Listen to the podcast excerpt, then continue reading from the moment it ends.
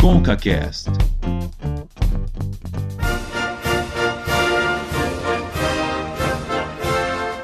Tá começando com o ConcaCast episódio 22. Eu sou o Cauê Martinelli, estou diante do meu amigo argentino. Como está, Davi? Hola, Cauê, como estás? Estou bem? Ah, desculpa. É, você fala espanhol e eu não consigo virar a chave. Nos controla, você, né? não, você fala espanhol também, mas é, nossos ouvintes, eu acho que um 90% é brasileiro, ou pelo menos fala português, então vamos falar português. Só aí uma cumprimentar o povo. Olá, como estão? Buenos dias, buenas noches ou buenas tardes. Não sei que momento Pronto, do dia aí- eles. É só pra sua família entender, né? Que a É. parcela que fala espanhol é a sua família. Mas tudo bem. É, bom, É isso mesmo. a gente tá num clima é, para falar espanhol porque nós temos um- uma convidada que é uma jornalista, trabalha pra AFP, a agência France Press, né? Ela é venezuelana, mora no Brasil já faz uns bons anos aí, é, que é a Paula Ramon. Tudo bom, Paula? Oi, meninos, tudo bom? Obrigada pelo convite. Eu sou eh, jornalista, sou venezuelana, estou baseada no Brasil, sou correspondente para a agência AFP, a agência France Press. Eh, moro no Brasil há alguns anos já. E, bom, minha relação com a Venezuela é pessoal, por ser meu país, né? Tem minha família lá, meus amigos, enfim, viajo todo ano. Esse ano, excepcionalmente, por causa da pandemia, não, não tenho ido, mas, enfim, o contato continua, né? E a gente vai falar de um tema muito interessante porque nos jornais a Venezuela sempre apareceu com notícias ruins. Infelizmente, né? Eh, sabemos que a, a crise social, política lá é uma realidade e a gente quer falar um pouco disso. Realmente é isso que acontece na Venezuela? A gente tem criado uma ideia errada da Venezuela? Vamos falar disso e eu acho muito interessante. Tem muita coisa na Venezuela que a gente vai discutir e, e que eu acho que é interessante ter a Paula aqui, porque ela, apesar de não viver lá mais, né? Ela tem contato com pessoas, por trabalhar numa agência de notícias, tem é, pessoas que trabalham com ela que moram na Venezuela e também trazem essas notícias, então acho que a gente tem muita coisa legal para discutir a respeito desse país que vive aqui, que é aqui do lado, é aqui do lado, mas que às vezes a gente não procura saber muito a respeito dos nossos vizinhos, né? Então vamos para nossa conversa de hoje.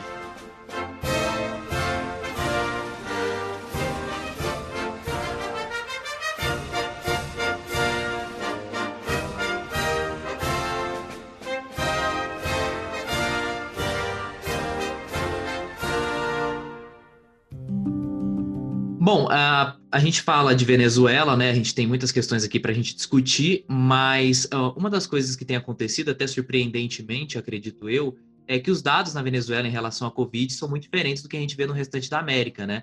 Tem menos casos de contaminação, menos casos mais graves do que nos demais países. É, Paulo, como está a situação da Venezuela em relação à Covid? É isso mesmo que se mostra? Por que, que será que não tem tantos, tantas contaminações, vamos colocar assim, tantos casos confirmados na Venezuela, igual tem nos outros países, inclusive próximos, como Equador e o próprio Brasil, né?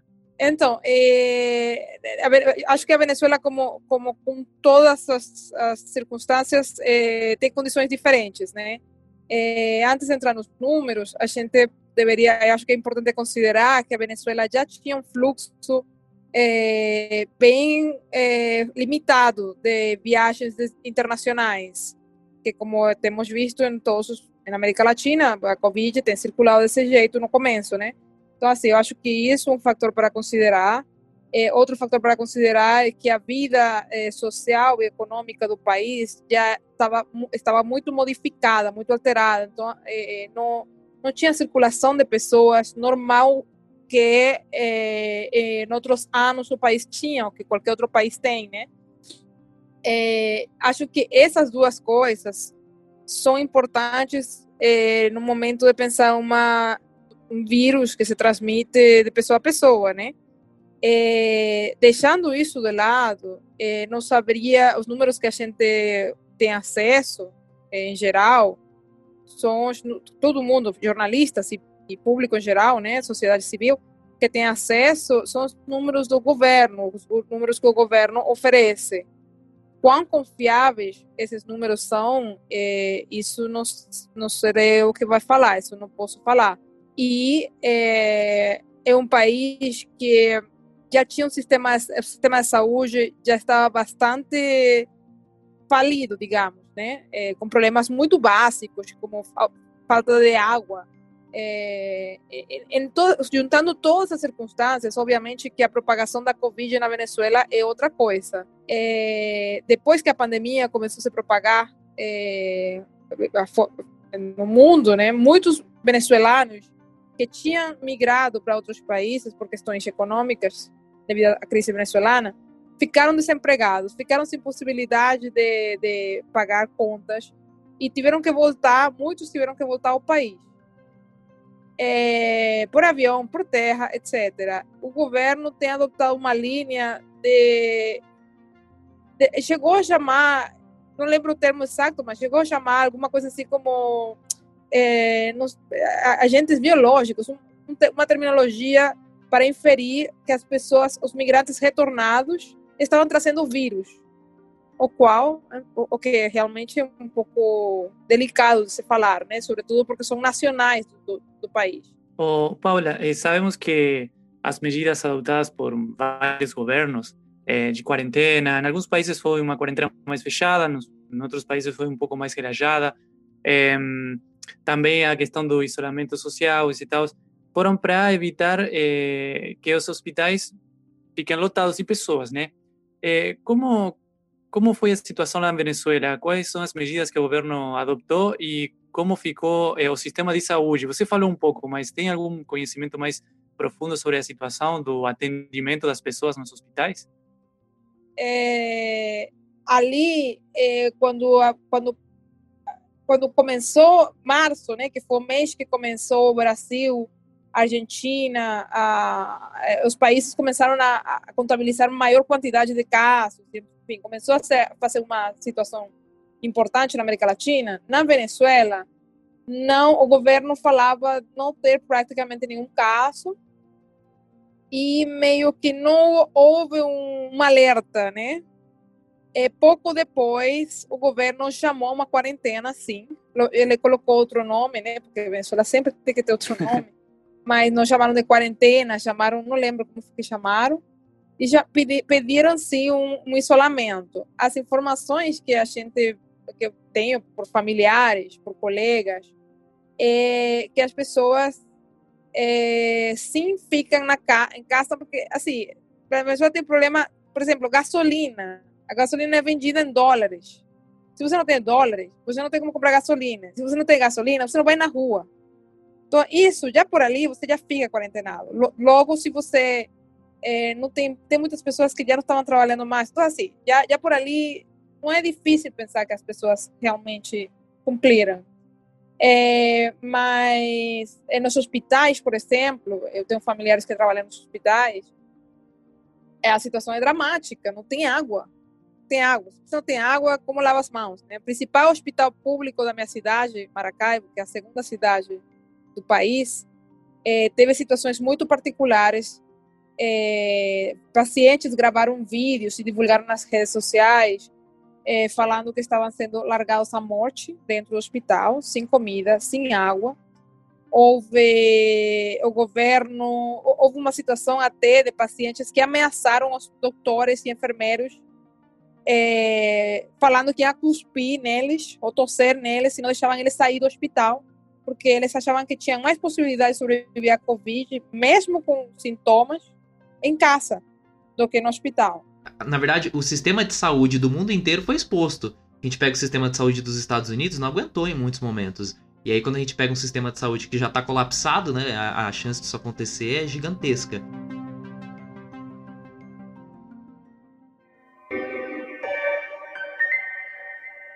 Venezuela no está bien, Venezuela no es la de antes, Venezuela está olvidada y gobernada por farsantes. Estamos pasando por una crisis desesperante, pero para el presidente nada de esto es importante. Presidente, usted viene... Falando sobre Venezuela, é interessante, né, pensar que a Venezuela ganhou as manchetes brasileiras nos últimos anos, né? Agora até por conta da pandemia, a gente não ouviu tanto falar da Venezuela, não ouviu falar de crise na Venezuela, não ouviu quase nada, né? São informações que a gente pega de meios de comunicação a um ou outro aqui do Brasil e outros aqui da América Latina. Mas no ano passado, principalmente, a gente teve uma notícia né, do Guaidó se autoproclamando presidente da Venezuela e uma crise parece ser interminável. É, eu não sei, Paula e Davi, o Davi também se interessa muito pelo tema, É, eu não sei se dá pra gente definir quando que começou essa grande crise, assim, que se desenrola até hoje. Mas tem algum start que a gente pode colocar de quando que a Venezuela passou a, a, a viver esse contexto de inflação altíssima, de dificuldades, de crises sociais e de conflitos políticos extremos, igual tá vivendo hoje? Tem algum ponto de start, será? Então, hoje eu justamente estava falando com um amigo sobre isso, né? Como a gente define uma crise, quando que a crise? Porque realmente crise na Venezuela desde o começo dos 80. É, então é difícil você falar qual que o começo, de qual crise que vamos falar. É, mas se vamos falar da crise econômica é, atual, a crise política, é, crise social, assim, acho que a Venezuela está muito convulsionada do começo dos 80 que foi quando começou a debacle depois dos preços do petróleo, a queda dos preços do petróleo. Mas essa crise contemporânea que a gente está vendo agora, essa nova crise, digamos, a crise política, eu acho que, bom, Chávez morreu em 2013, já nesse momento a estrutura do país estava muito golpeada, muito estragada. Eu acho que simplesmente após é, os anos seguintes, enfim, com a queda dos preços do petróleo, mais uma vez, a, a Venezuela, a economia terminou de colapsar. É, não que antes estivesse bem, mas, enfim, as decisões econômicas do governo do Chávez levaram nessa consequência, né? A, o país tinha ganhado um pouco de ar, economicamente falando, eu acho, com a saída de muitos venezuelanos que estavam enviando remessas em dólares para seus familiares. E isso, a economia terminou sendo dolarizada, de fato, é, apesar de que não, apesar de que o governo fala sobre soberania, etc. É, e, e, e com, com, essas remessas, muitas famílias estavam dependendo só dessas remessas. A pandemia deu uma, um golpe, né?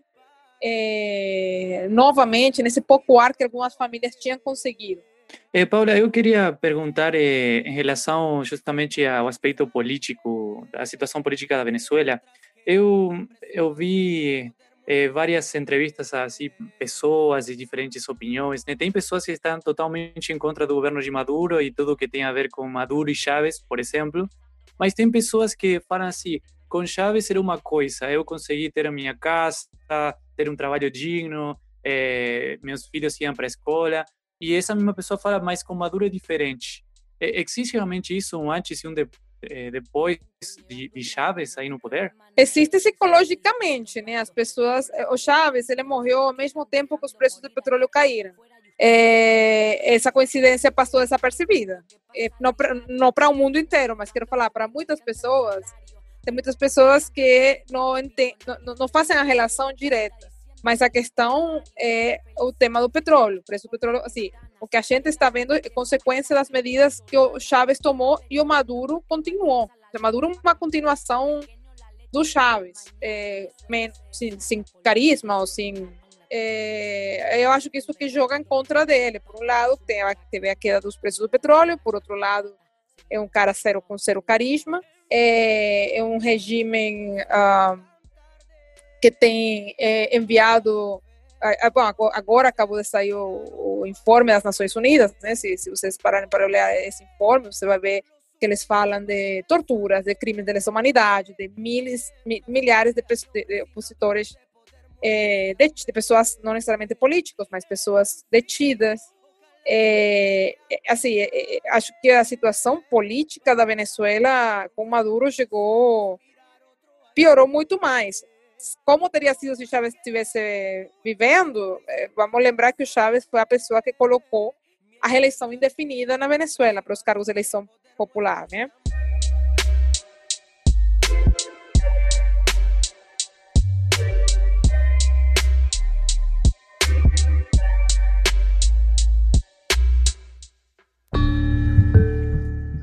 Acho interessante que a gente vive tão próximo e ao mesmo tempo tão distante, né? As notícias que nós temos como referência muitas vezes são de agências europeias, não são nem de meios de comunicação aqui mais próximos que poderiam trazer uma informação mais talvez mais fidedigna, um pouco mais próxima do que de fato está acontecendo lá, mas as informações que nós temos via esses meios de comunicação é que de fato isso acontece, né? Tem uma queda fortíssima no preço do petróleo, você agora tem essa questão da pressão internacional, principalmente dos Estados Unidos, apoiando um cara que se autoproclamou é, presidente. Então você tem um conflito político, eu acho que muito forte, como não se tinha antes, né?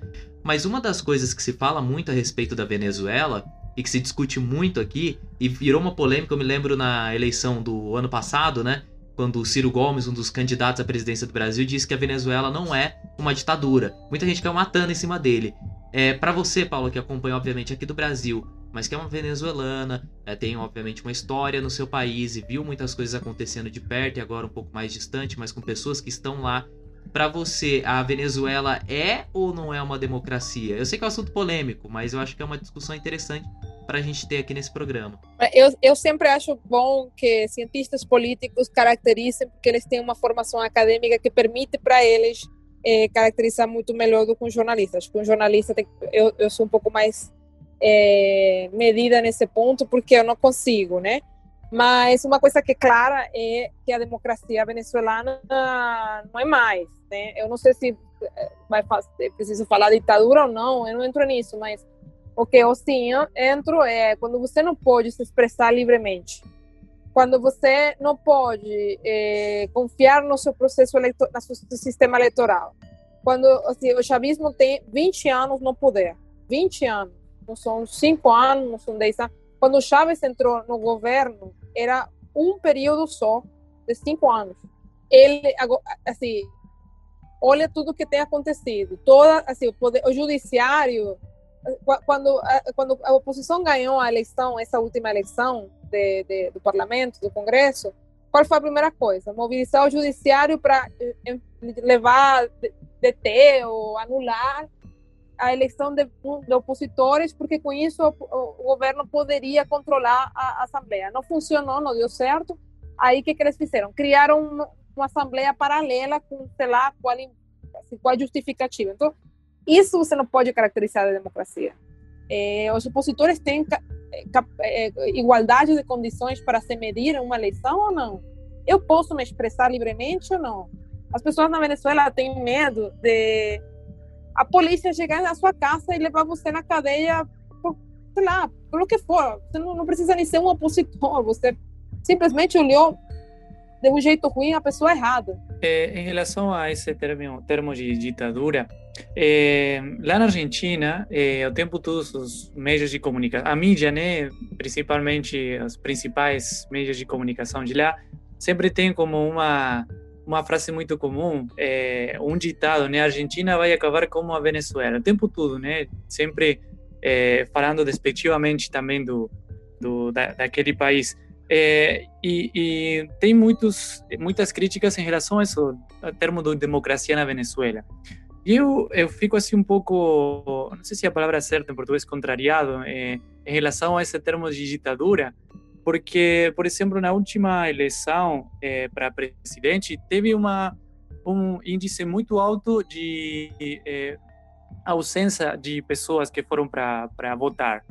Mas também, no mesmo tempo, após a da vitória do Maduro, os veedores internacionais, que são as pessoas que fiscalizam a eleição, que vêm de fora, né, que são neutrais, que pelo menos a gente acha que são neutrais, eles é, ratificaram, não sei se a palavra certa que é ratificar uma, uma, um triunfo, uma vitória, é, e eles falaram que realmente a eleição foi uma eleição transparente e que a vitória de Maduro foi legítima. É, o que você acha disso, Paulo? Essa questão de vamos terminar aqui na Venezuela, que também aconteceu aqui no Brasil, que vocês são jovens, mas desde que o Chávez está no poder e também esteve na época do Lula, enfim, eles foram líderes que mobilizaram de algum jeito América Latina, né? Que, então, assim, Chávez esteve presente em todas as eleições da época. Assim, todo mundo utilizava o Chávez para bem ou para mal, para ganhar voto, para perder. Assim, era um, estava presente em todas as eleições, em todos os países, tempo todo. E, e continua acontecendo, né? Aconteceu aqui no Brasil, com Bolsonaro, que ganhou o Bolsonaro, aconteceu na Argentina, enfim, continua acontecendo, porque é uma referência. É um jargão político da extrema-direita. Exato. Você utiliza isso, é, enfim, tanto assim, todo mundo utiliza de acordo com a conveniência. Então, eu acho que aí não tem muita novidade, não. a Venezuela, desde que o Chávez começou em 99, ele fez tanta mudança naquele país que todo ano tinha uma eleição. Então, de fato, era uma coisa que ele falava para falar quão democrático era o seu governo. O que que acontece? Se você não tem é, uma... Se você permanece 20 anos no poder, é, tem pessoas que não conheceram outro governo e já podem votar é, você não tem alternância em nenhum lugar e você vai controlando tudo. Então, o, como que é a campanha eleitoral? Em um país em que você sabe que você pode terminar preso só por olhar errado a pessoa errada. É, as pessoas têm medo. Eu não estou falando que todas essas coisas influem ou não influem. Eu estou falando que você, Venezuela é um país com condições normais e não é só olhar o dia da eleição não é só assim, o sistema, por exemplo, eu vou, o sistema na Venezuela é computarizado, né? Eu vou, eu tenho, são muitos processos para você votar. Você tem que colocar seu dedo numa tinta indelével, que você não consegue tirar com nada. Você fica marcado, você não pode votar duas vezes. Você tem que assinar e colocar sua dactilar em uma máquina que vai comprovar, que conferir que você você tem que pegar o cartãozinho e digital, né, e colocar seu candidato, esse voto é computarizado e você te, vai receber um papel impresso do seu voto e você coloca uma caixa. Mas acho que 50% mais um das caixas são auditadas. Então, se você olhar esse processo eleitoral como tal, parece muito seguro. Muitos falam que o sistema eleitoral da Venezuela é tipo exemplo, e é o que você falou aí. Até esse momento parece muito seguro e transparente no papel ele parece seguro. Agora, é, o, o, o, importante aqui é quem vai votar e quem vai contabilizar os votos. Porque esse processo como tal, ele pode ser seguro. Mas se o governo é o dono da autoridade eleitoral, que é quem contabiliza os votos, e se o governo é dono de tudo e a campanha eleitoral não tem condições iguais, porque quem que vai garantir, garantir condições iguais na campanha eleitoral? É, e é interessante porque no Brasil a, as coisas obviamente não acontecem do mesmo jeito, mas os problemas estruturais são muito parecidos em alguns aspectos. Por exemplo, no Brasil, a, os candidatos só podem fazer a sua, a sua campanha alguns meses antes da, da eleição. E é um tempo tão curto que os candidatos que têm menor poder econômico, menor poder aquisitivo, vamos colocar assim, têm menos dinheiro para investir numa campanha, eles não conseguem ser tão populares quanto os que têm mais que em menos tempo conseguem, obviamente, ter uma campanha muito mais é, muito mais forte frente ao povo, né? Então, normalmente aqui os mais poderosos tendem a ganhar as eleições, os partidos mais fortes, aqueles que têm mais dinheiro, mais investidores. Então, a, a oposição, em qualquer situação que ela se coloca, é muito difícil dela ganhar, né? Seja por uma opressão ideológica, como é o que a gente está falando aqui, no caso da Venezuela, como muito pode acontecer, ou seja, no caso de uma questão simplesmente política, econômica que existe dentro de um país, né? Então, quando a Paula estava comentando sobre a Venezuela, por mais que a situação aparente ser mais drástica, eu até acho que é, a gente não pode diminuir aqui o que acontece na Venezuela, me remete muito a coisas que acontecem no Brasil em outros países da América Latina, e eu acho que existe simplesmente uma, uma questão ideológica que faz com que na Venezuela seja um pouco diferente, né? E outras consequências de uma crise que você, né, Paula, comentou que vem muito antes do chavismo, né? muito se fala, eh, pelo menos eh, a, a, imprensa que, que está mais eh, afim do, do governo da Venezuela, os próprios líderes políticos chavistas venezuelanos, falam que tem uma pressão internacional, principalmente dos Estados Unidos, e que faz que a Venezuela tenha uma crise principalmente econômica, que isso tem como consequência crise social, crise política. Eh, você como jornalista venezuelana que mora no Brasil, né? não mora nada mais, mas você como venezuelana, eh, qual é a sua, opinião em relação a isso? Porque a informação que a gente recebe é o Venezuela, o chavismo, eh, levou ao país para a crise. Falando assim como um argentino que recebia notícias lá. Eh, o próprio governo do chavista foi que levou a, a Venezuela para a crise, mas também tem outra, uma outra opinião, que é os Estados Unidos faz pressão econômica sobre a Venezuela para tentar eh, colocar um governo mais afim eh, para a Casa Branca. Então, eu tenho uma opinião mais diferente. Não, eu, eu não acho que o, o chavismo levou a Venezuela para a crise. Eu acho que a Venezuela é um país que estava em crise. É, política e econômica e social é, quando Chávez ganhou. De fato, Chávez é consequência de toda essa crise. E ele teve a sorte de ganhar com um,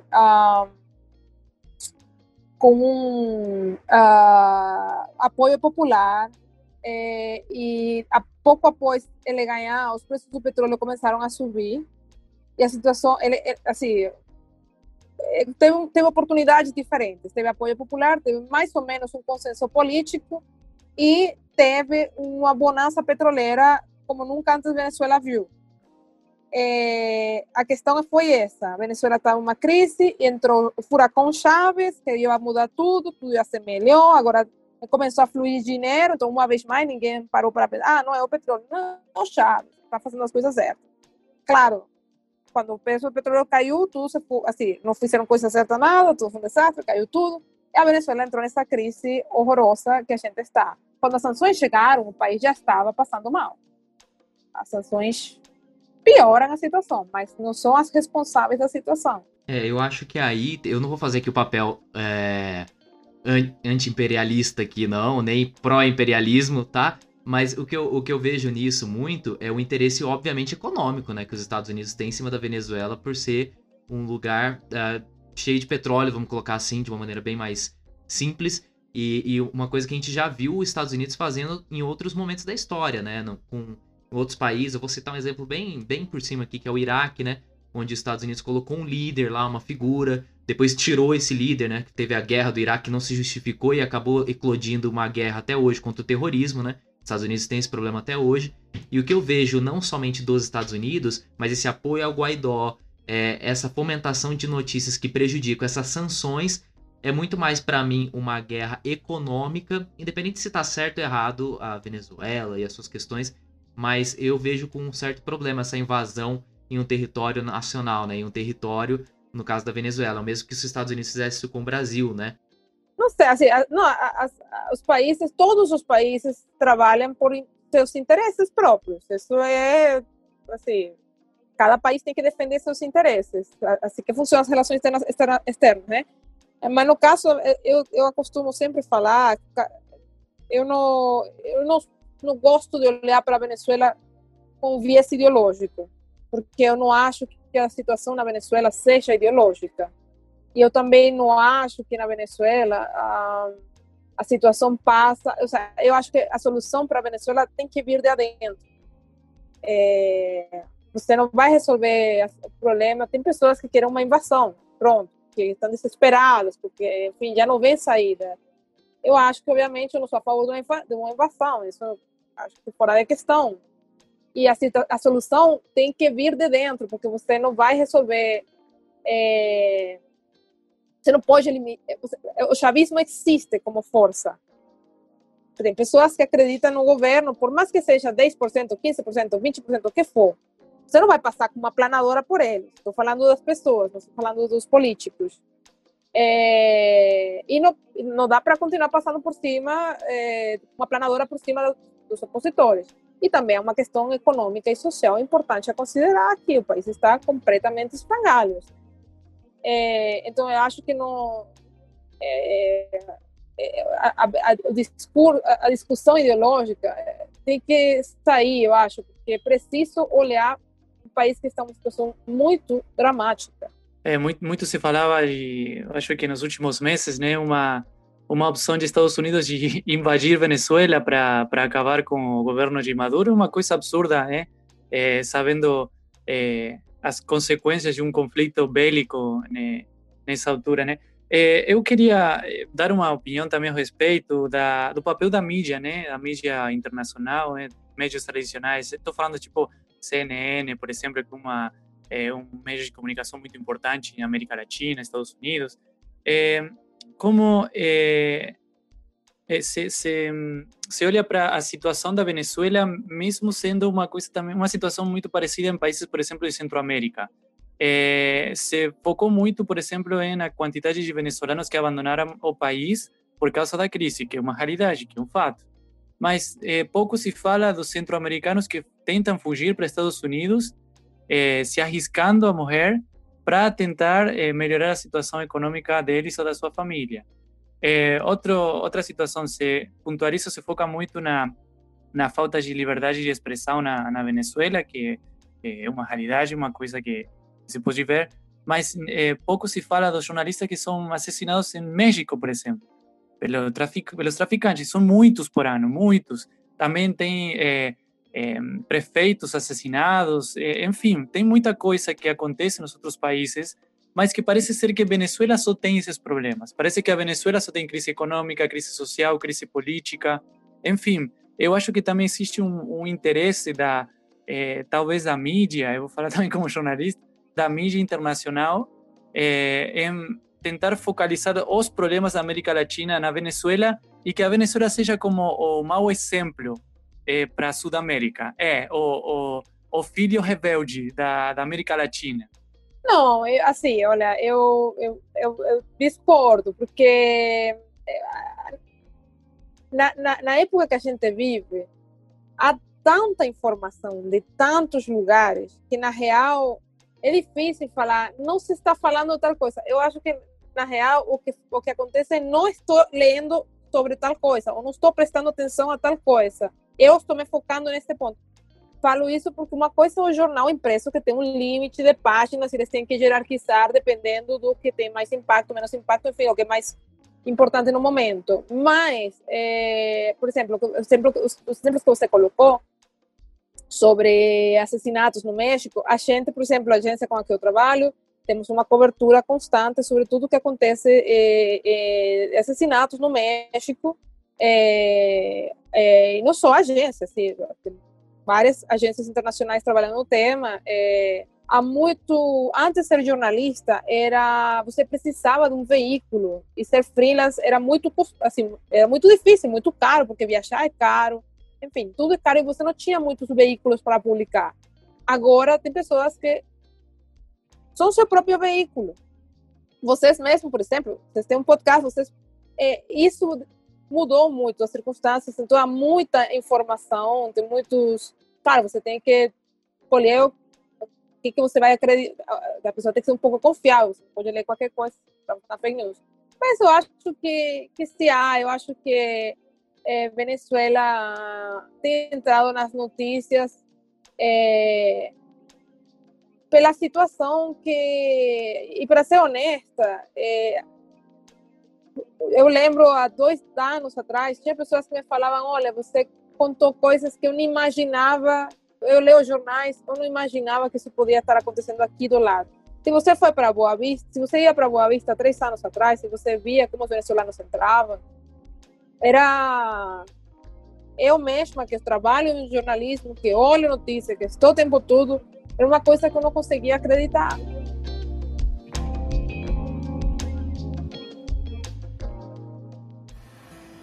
Ves la hora se hace tarde ya.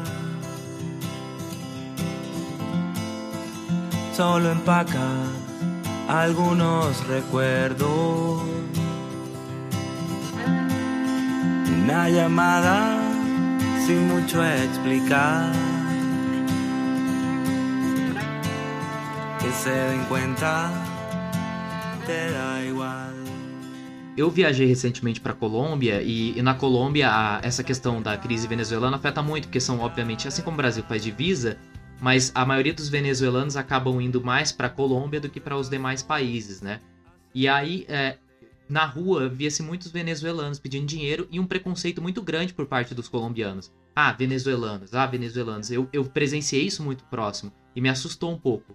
É, esse preconceito, esse uso do jargão, ah, o Brasil vai virar uma Venezuela, quanto que isso mexe com você como uma venezuelana? Então, ou vai virar Venezuela, eu sinceramente não acho que acho que é uma não fala dos venezuelanos, fala dos políticos que utilizam isso.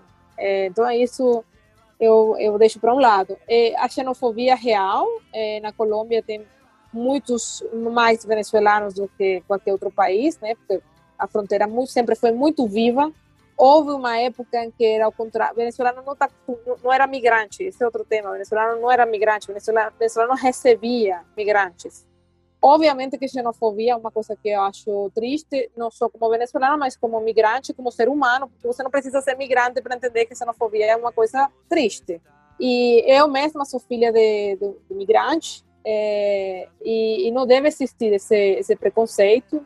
Existe, mas não deveria, e os governos deveriam é, incluir nas suas agendas uma debater política migratória e atender isso do jeito que é acho que vai ficar isso pendente para a região latino-americana. Não, para o mundo todo, na real. Ah, não, para o mundo todo. Se a gente parar para pensar que na Europa também eles viveram e vivem ainda uma crise, né, com relação a refugiados, Sim, é. é uma coisa que eu acho que é, vai ser constante no mundo. A gente achar que um dia vai acabar, não.